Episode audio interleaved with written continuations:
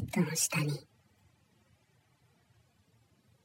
マンションで一人暮らしをしている A 子の部屋に友人の B が泊まりで遊びに来ていました。楽しい時間はあっという間に過ぎ去り気づけば真夜中。明日も朝が早い二人はもう寝ることになりました。じゃあどうやって寝ようかということになったのですがその部屋はシングルのベッドが一つしかありません。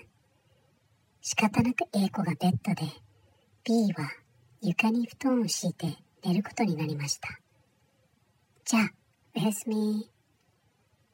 A 子が部屋の電気を消そうとしたとき、B が突然、ああ、ちょっとコンビニ行きたくなっちゃった。ねえ、一緒に行こうよ。と言い出します。面倒な A 子は、私はいいから、一人で行ってきてよ。と断るのですが、B は絶対に二人で今すぐ行こうと言って聞きません。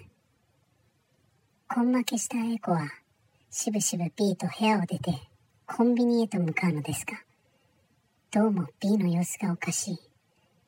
顔は真っ青で汗をかき、逃げるようにコンビニへ向かおうとするのです。ちょっと、B、どうしたのよ。A が問うと、B は答えました。A 子が電気を消そうとした時に、ベッドの下を見たら、そこに包丁を持った男の人がいるのが見えた。